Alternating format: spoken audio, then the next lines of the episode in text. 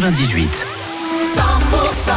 Salut tout le monde, c'est Wilfried. Je suis très heureux de vous accueillir dans un instant avec Midnight Oil, Offenbach ou encore Lara Fabian et jusqu'à 500 euros à gagner dans une quinzaine de minutes et votre séjour au Futuroscope. Bienvenue, 10h. 100%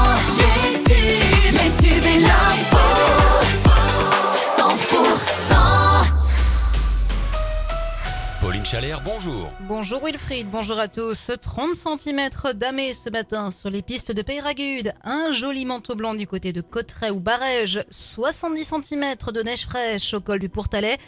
Le retour de la neige donne le sourire en montagne, surtout dans les stations qui ouvrent leur domaine, ou du moins une bonne partie ce mardi. Prudence toutefois, les Pyrénées-Atlantiques restent en vigilance orange pour avalanche, les Hautes-Pyrénées restent en jaune. Le risque d'avalanche qui est fort, hein, d'un niveau 4 sur 5 dans les massifs de Haute-Bigorre, Asposo et Pays Basque. Et plusieurs axes sont d'ailleurs fermés à la circulation en Béarn ce mardi.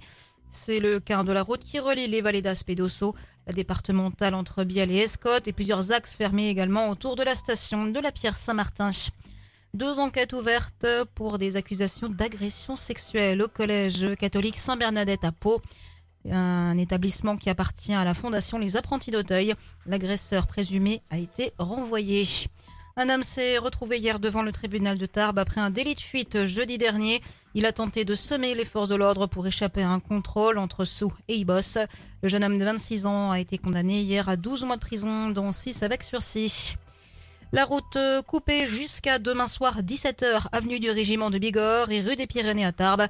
Des travaux sur le réseau électrique sont actuellement menés et entraînent la fermeture de la circulation.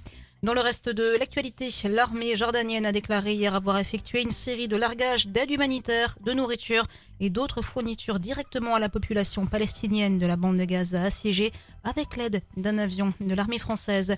Marine Le Pen dénonce la gravité des propos d'Emmanuel Macron sur l'envoi possible de troupes françaises en Ukraine.